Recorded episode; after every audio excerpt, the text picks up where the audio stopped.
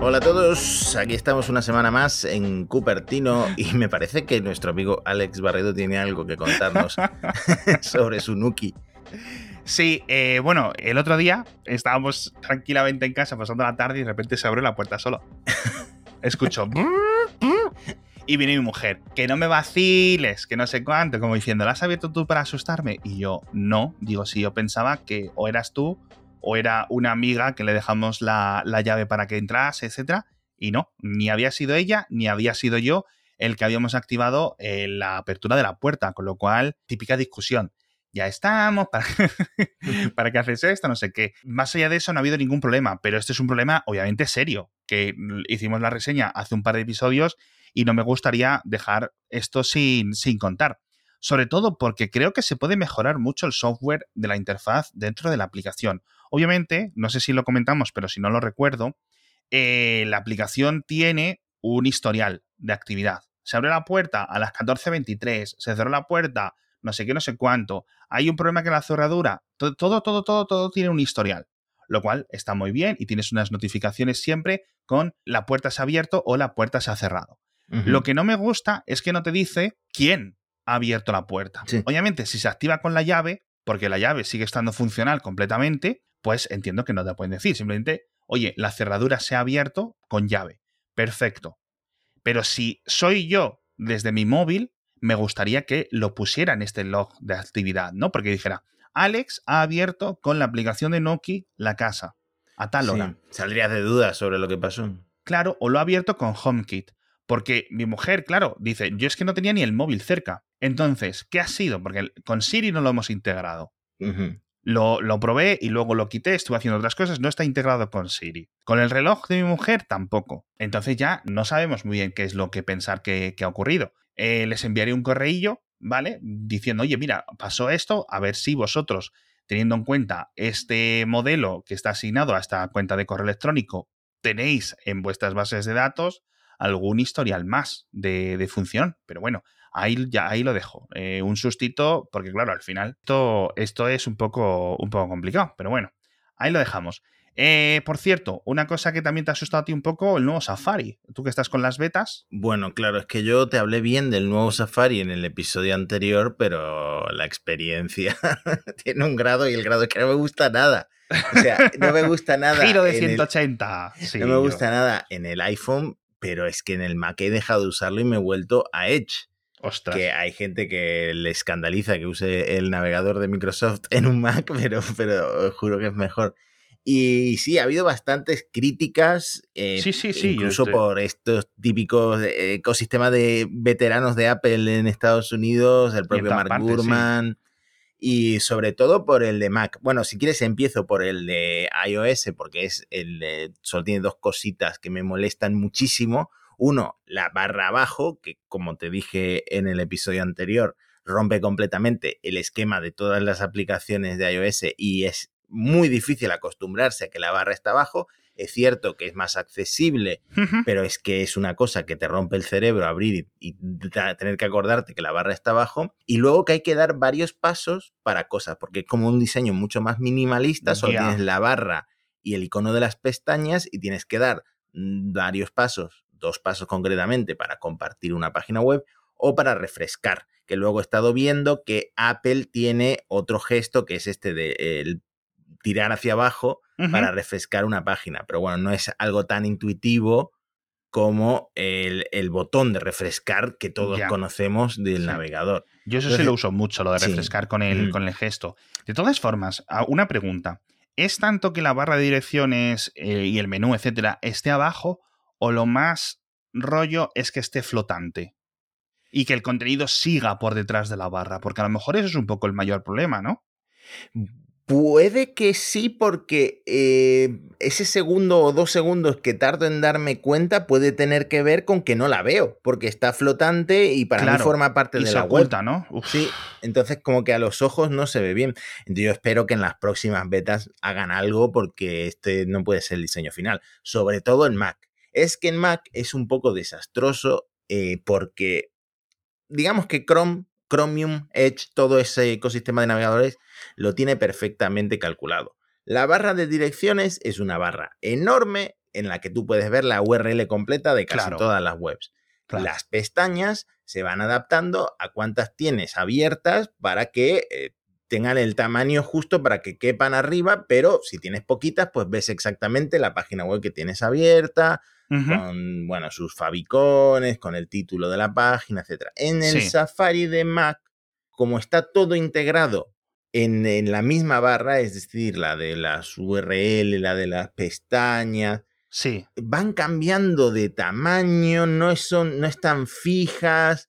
Eh, van perdiendo, una vez que pierden espacio, pierdes mm, el contexto de todo lo que tienes abierto. Y yo entiendo que esto en un iPad Pro, en un eh, Mac de 13 pulgadas, tiene sentido, pero en un iMac de 27 pulgadas como el que uso yo, es un paso atrás. No tiene ningún sentido.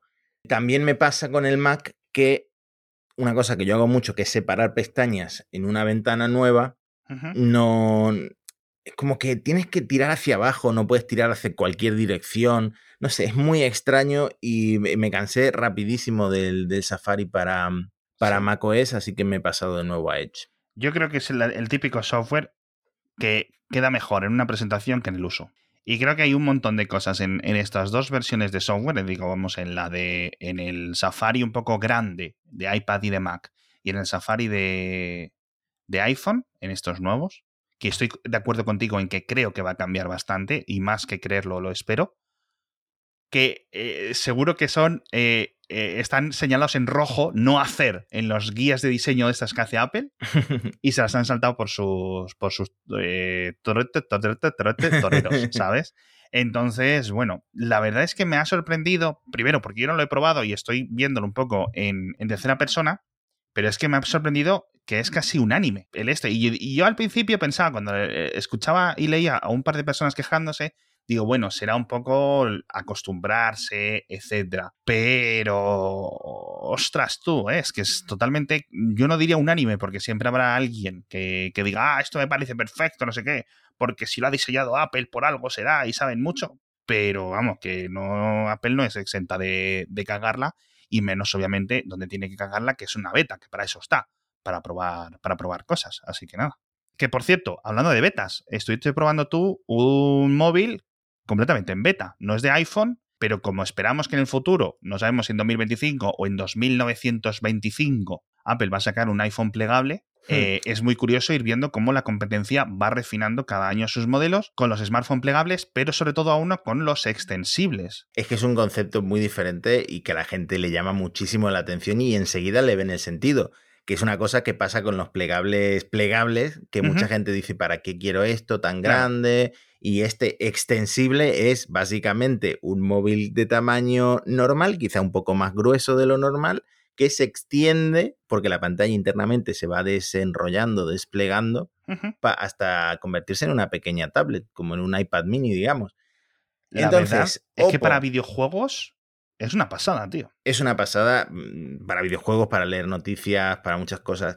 Y me hizo mucha ilusión que Oppo viniera a enseñarlo a Málaga porque, por lo visto, solo hay 25 prototipos de esto fuera de, las, de la sede de Oppo viajando por el mundo, ¿no? Y es el Oppo X 2021 que ni está a la venta, ni está, ni tiene fecha de que vaya a salir como un producto comercial. Están, por lo visto, están esperando a que el mecanismo dure 200.000 ciclos, 200.000 veces de abrirse y cerrarse. Por ahora lo, que han conseguido son 100.000, que equivale, según Oppo, a 5 años. Bueno, no está mal, no está mal. ¿Y qué te pareció en general? Pues es un prototipo que está muy, muy verde en algunas cosas, sobre todo en el software. Luego, no sé si es porque ya lleva un tiempo viajando este prototipo, hace un poco de ruido de chasquidos al, abrirse que te, hacen pensar, mm, esto si te lo llevas a la playa no vuelves con el móvil. No, no, no, no, vamos a... es que te deberían de detener. Sí, luego que tenía una tira de píxeles muertos porque alguien le había dado un golpe. Ups. Pero la verdad es que es mágico porque además Oppo ha rediseñado la interfaz para que en, en tiempo real, a medida que se va abriendo la pantalla, vayan cambiando la resolución, el orden de los iconos. entonces es como mágico. Es como que básicamente es como un efecto de magia de un móvil que de repente se hace grande, ¿no? No es, no es hay que ver el GIF que puse en Gizmodo para entenderlo. hay que ver si es que no lo has visto, porque sí, llevan promocionándolo un tiempo. Y, y eso, yo espero que Apple, bueno, la tecnología primero no sé si es muy viable por el tema de que sigue siendo muy frágil. Y a Samsung le ha pasado que... En el primer modelo del Fold, la verdad es que fue un desastre. Al final hicieron lo que pasó, lo que pasó, que no, no, no, no, no valía para nada. En el segundo modelo, en el Z Fold 2, ya tenemos algo más sólido, que aquí viene sin motores. Las bisagras es un material que ha mejorado, digamos, un, un mecanismo que ha mejorado mucho, pero lo abres y lo cierras tú. En este caso, la apertura, digamos, esta parte que se despliega, que aumenta como una vela, que sería un poco la metáfora más entendible, es una vela que crece, es motorizado.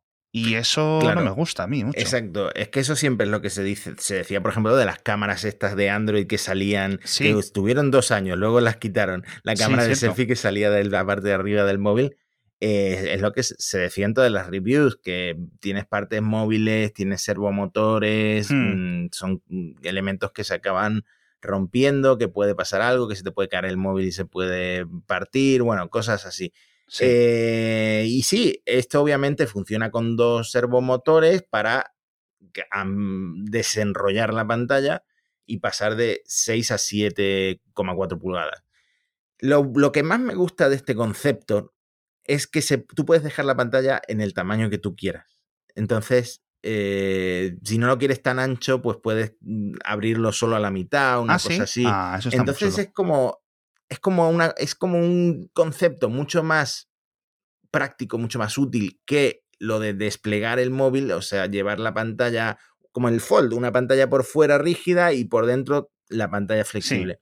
Es como un concepto que es más futurista, pero al mismo tiempo se enfrenta a todas esas desventajas de como que qué pasaría si le entra suciedad, fíjate, este ya tiene el golpe. ¿Y la y, en, con el dedo cómo lo sientes? Es decir, no, se siente igual que eh, los de los otros, los de Samsung, Huawei, que es como de plástico, claro, como un plástico suave, ¿no? Claro, porque al final, como no es una pieza sólida de los típicos cristales que estamos eh, acostumbrados en un, en un smartphone y hay partes que se tienen que doblar, la ciencia de materiales mm, de momento no ha conseguido, vamos a ver en dos años cómo está la cosa. Claro, cuando tú lo estás tocando, pues eh, es lo que dices tú, ¿no? Un plastiquillo, un plástico premium, pero plástico. Hmm. Pues nada, tengo mucha curiosidad, sobre todo, ¿sabes cómo? Porque Apple obviamente tiene dispositivos de esto en sus laboratorios internos, etcétera, y hemos visto y hemos comentado varios rumores de que piden piezas y andan hablando con los fabricantes y con los proveedores y cosas así, con lo cual yo no sé si acabará saliendo o será como la tele, etcétera, de que, ah, sí, estamos muy interesados en hacerlo y al final lo cancelamos antes, antes de que salga. Pero lo que me gustaría es ver cómo Apple resuelve el tema de la interfaz. Es decir, ya que tienes un cambio de pantalla, pues el cambio de interfaz tiene que ser eh, acorde. Y eso cómo lo entiende la gente. Es, es complicado. Hay un montón más de cosas a resolver, no simplemente es un tema de hacer un hardware completamente sólido, en cierto sentido. En fin, tenemos que hablar del coche de Apple. Otra vez. Sí. El coche de Apple, pero no, no había quedado atrás. Ojito, espérate. Ojito. y de las clínicas de Apple. Eso es un tema que hace muchos años que no se comenta y ha salido una información nueva del Wall Street Journal que, son muy curiosos. Pero antes vamos a comentar el patrocinador de esta semana de Cupertino, de todos los podcasts de Mixio, que son los purificadores de Dyson, estos Dyson Purifiers, sobre todo esta nueva generación, que son una brutalidad de lo buenos que son, porque son más un 20% más silenciosos que la generación anterior y eliminan ahora hasta el 99,95% de partículas de 0,1 micras. Es decir, no se les escapa absolutamente nada. De hecho, creo que capturan ahora un montón de agentes nuevos al poder, digamos, hacer este tipo de, de, filtraciones tan potentes. Alérgenos, polvo, pelo de mascotas, velas, polución tradicional que entra en tu casa y que luego se queda porque cierras las ventanas y hace que dentro de nuestros hogares tengamos hasta cinco veces más contaminación, que parece contraintuitivo, pero así es. Si no tenéis las todas, todas, todas las estancias completamente bien ventiladas, y ahora en verano no se puede hacerlo siempre, y en invierno tampoco, esto se va acumulando y se va acumulando y hay muchas personas que lo pasan muy, muy, muy mal.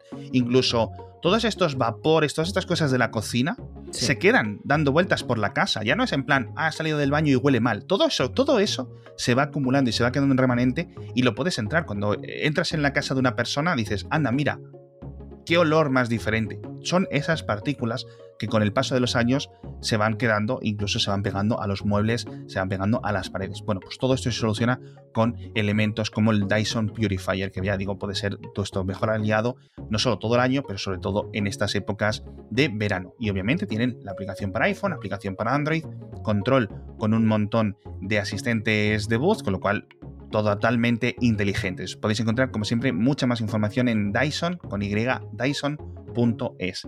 100% recomendados. Y además que muchos oyentes ya lo tenéis y, dais fe. En fin, vamos a hablar del coche de Apple, ¿te parece? Porque, bueno, a ver. es interesante. Voy a primero hablar del, del coche coche y luego ya de la, de la, otra noticia porque a lo mejor así no me matas.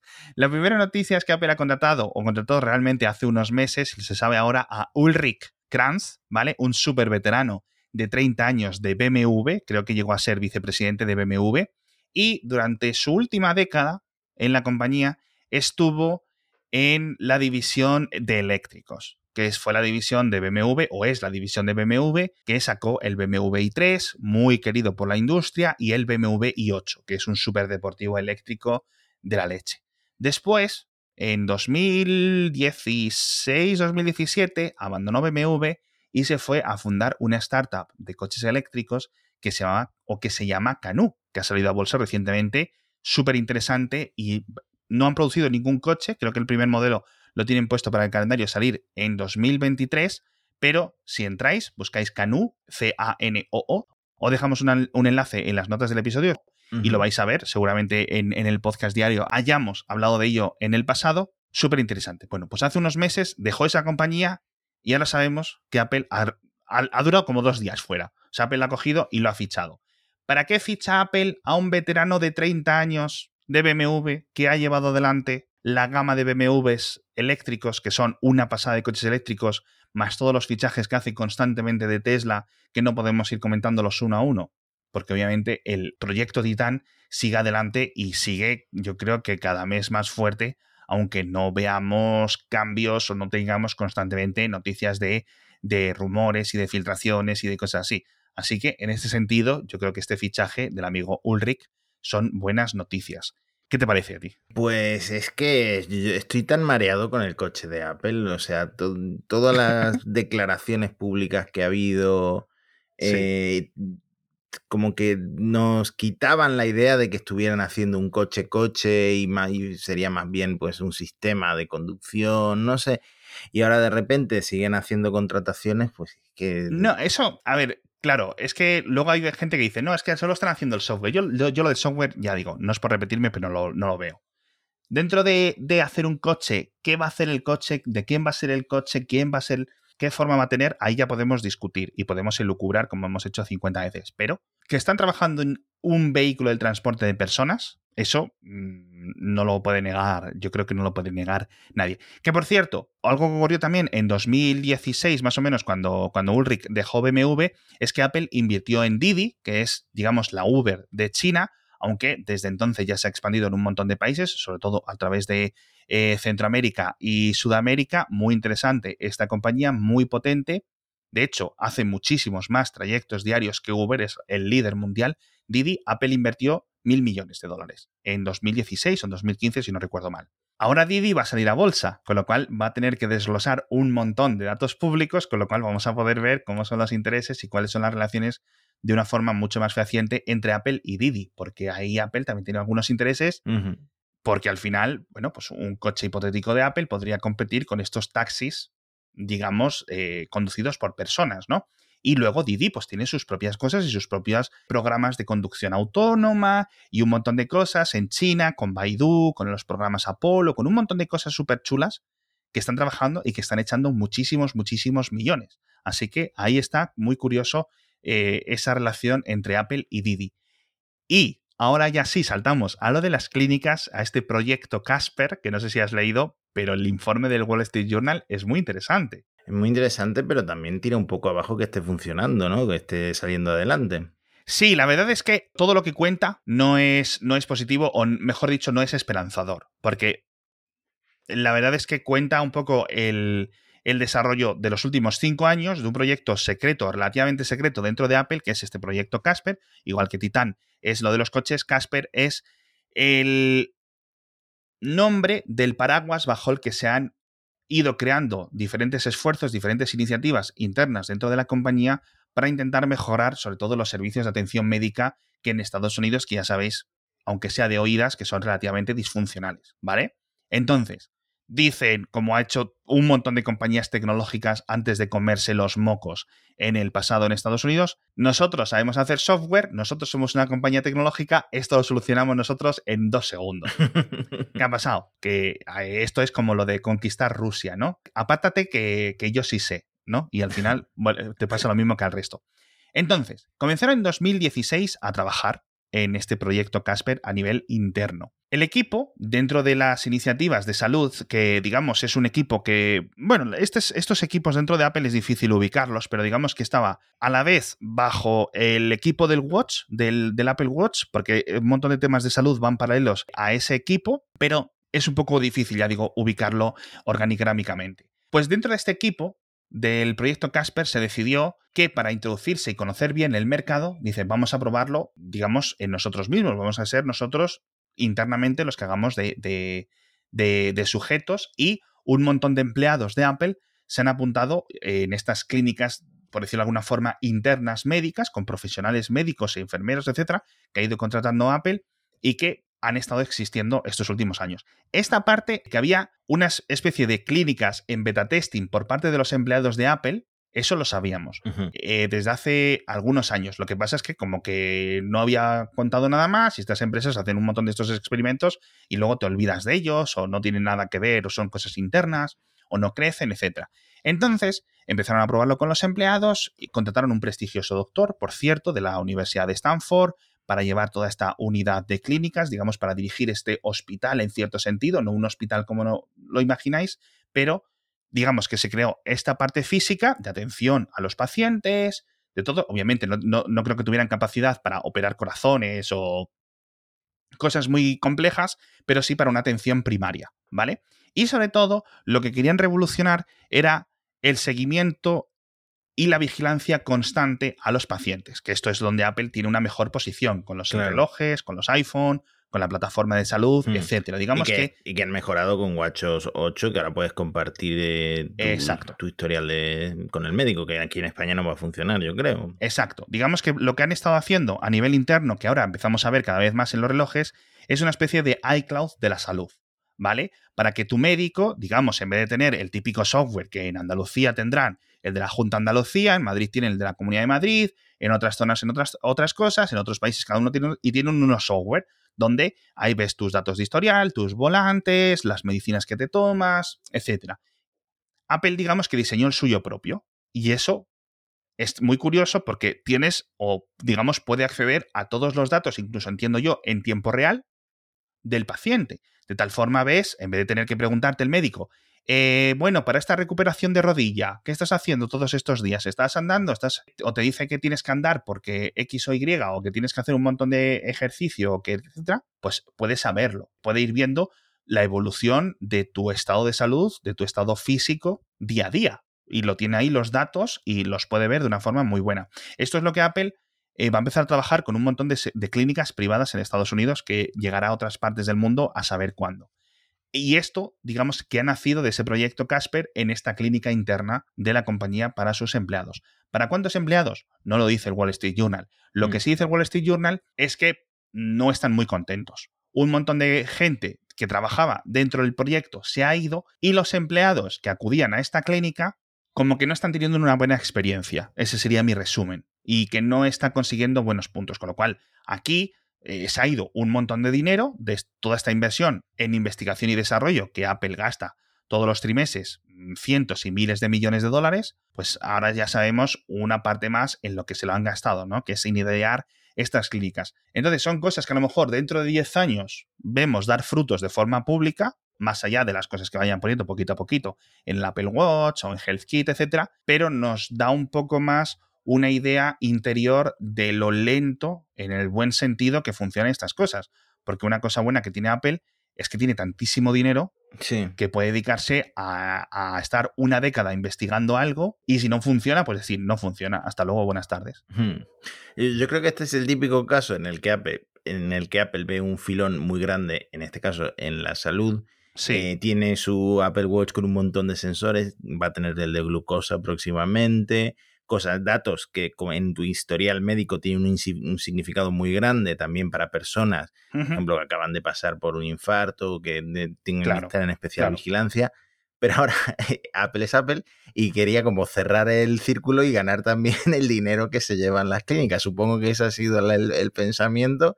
Eh, en lugar de estandarizar un poco, por ejemplo, hablar con Google y estandarizar un poco eh, todos los datos que están recogiendo con un Apple Watch, para mm, que luego eso tenga su utilidad, por ejemplo, aquí en, España, en, Andalucía. Sí. Eh, no sé, eh, clínicas de Apple, pues bueno, no sé. La verdad es que, a ver, esto es interesante y obviamente todo lo que es la atención médica se está digitalizando y se está añadiendo partes tecnológicas desde siempre, ¿vale? Desde, digamos, desde que se empezaron a escanear los volantes y no tener que estar las cosas. Ahora, por ejemplo, ya hace años que en, España, al menos a mí, no te dan una receta de papel. Te lo cargan automáticamente, vas con tu tarjeta a la farmacia y ya tienes ahí los medicamentos que están aceptados o que no están aceptados y tienes un control digital. La verdad es que mucho, mucho mejor. Lo que tú dices, claro, es que aquí hay mucho a mejorar y sobre todo a estandarizar. Es decir, que Apple Google, las empresas tecnológicas que estén haciendo esto, startups, los brazos digitales de los grandes hospitales privados, públicos, etcétera, que colaboren y que trabajen en una especie de plataforma de datos interoperables que estén, en, cierto sentido, también es importante, yo creo, en posesión y en potestad de, los pacientes, en este caso, ¿vale? Para que si yo quiero mañana eh, dejar de comprar iPhone, pues no perder mi historial médico, obviamente. O imagínate, dejas de pagar iCloud y iCloud desaparece. Pues poder portabilizar todos estos datos y que sean estandarizados. En esto se está trabajando, pero es un proceso que es súper, súper, súper lento.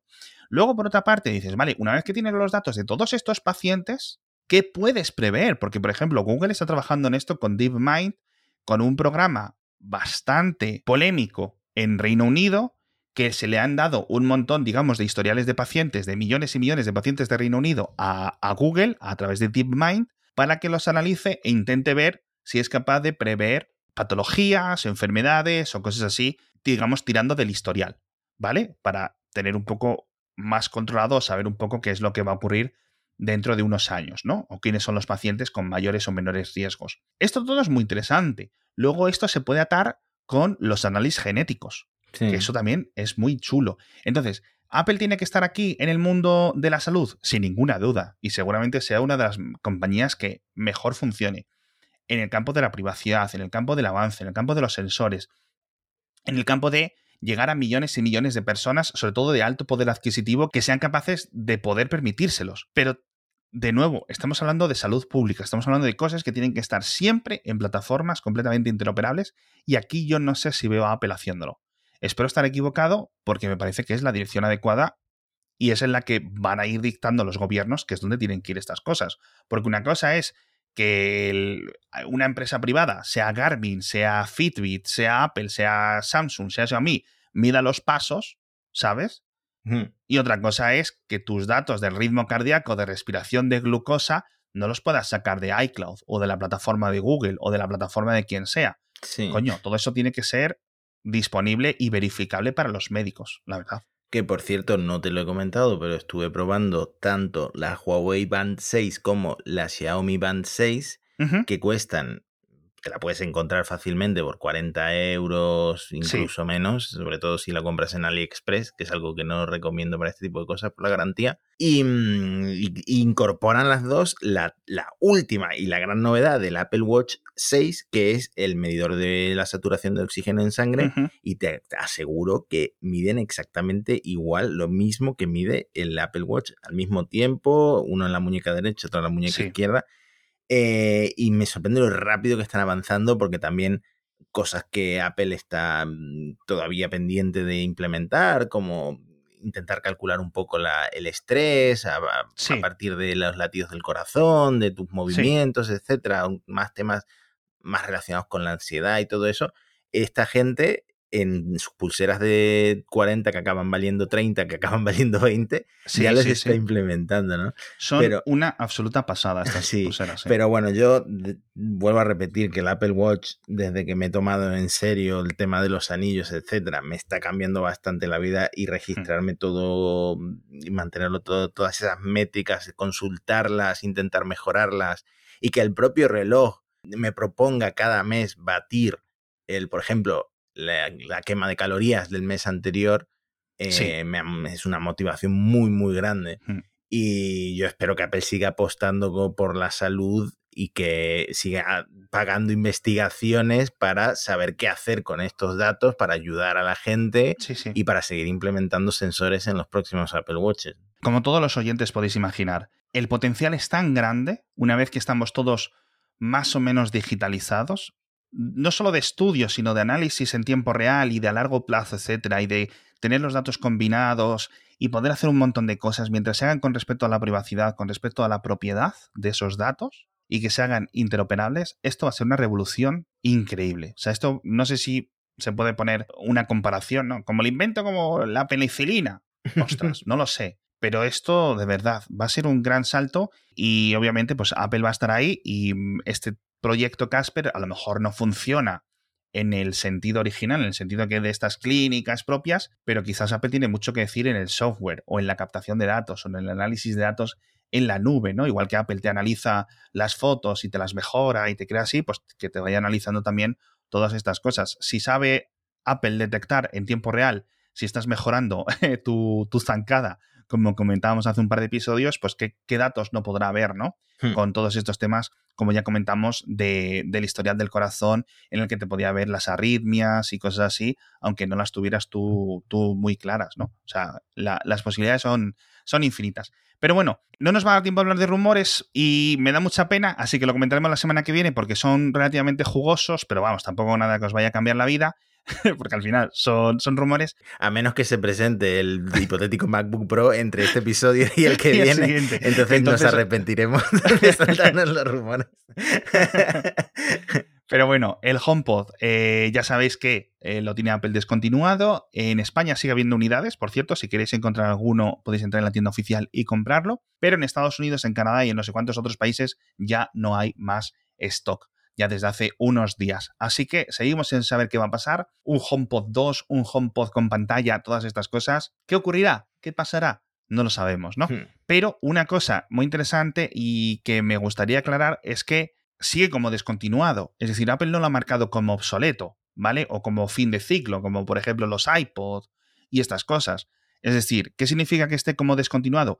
Que sigues pudiendo llevarlo a las Apple Store a que te lo arreglen, que siga habiendo piezas de repuesto, que sigues teniendo una especie de soporte mínimo y que, oye, pues eh, no es una mala compra, no es un mal producto, ¿vale? A nivel de calidad de sonido sigue siendo igual de recomendable que cuando lo comentábamos en 2017. No ha tenido el éxito que Apple se esperaba, por eso siguen vendiendo las unidades que fabricaron inicialmente y ahí quedamos. Así que poco a poco el HomePod irá desapareciendo, pero de momento, muerto, muerto, muerto, muerto, tampoco hmm. está.